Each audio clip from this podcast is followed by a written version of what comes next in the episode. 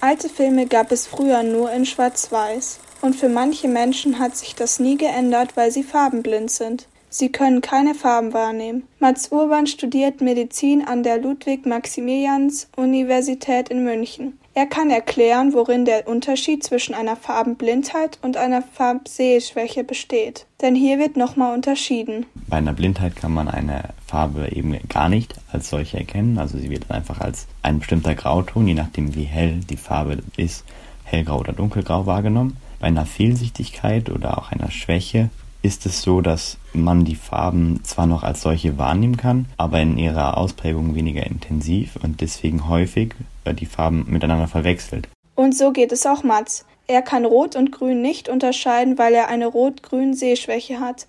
Und damit wir verstehen, wie so eine Farbfehlsichtigkeit entsteht, erklärt uns Mats erstmal, wie Sehen überhaupt funktioniert. Und zwar trifft das Licht aus der Umwelt auf die Netzhaut. Das ist der Bereich am hinteren Ende des Auges, wo das Licht in eine Information umgewandelt wird, die dann im Gehirn zum Verstehen oder Erkennen des Bildes führt. Und das geschieht über sogenannte Rezeptoren. Da gibt es zum einen die Stäbchenzellen, die für das Schwarz-Weiß-Sehen zuständig sind, und die Zapfenzellen, die für das Farbensehen von Rot, Grün und Blau zuständig sind. Bei einer Farbenblindheit sind die Zapfenzellen von allen drei Farben oder nur einer Farbe funktionslos. Die Farben werden dann zum Beispiel nicht mehr als rot oder grün wahrgenommen, sondern als grau. Mm. Wie sich so eine rot-grün Sehschwäche auf den Alltag auswirken kann, beschreibt Mats so. Also im Straßenverkehr habe ich keinerlei Probleme, zumal bei Ampeln in dem Grün sowieso ein Blau mit drin ist und man ja auch weiß, wo oben und unten ist. Wo ich allerdings häufiger Probleme hatte, war früher beim Fußballspielen, weil unsere Mannschaft grüne Trikots hatte und die, der Gegner rote öfter mal. Und dann ist es schon so, dass man einfach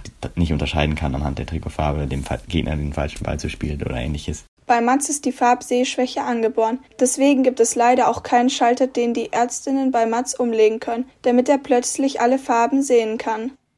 Die Chance auf so einen Schalter haben nur Menschen, die zum Beispiel durch eine Verletzung am Sehnerv farbfehlsichtig geworden sind. Für Menschen mit einer angeborenen Farbsehschwäche gibt es aber immerhin eine Brille. Die macht es möglich, die Farben wahrzunehmen und sie zu unterscheiden.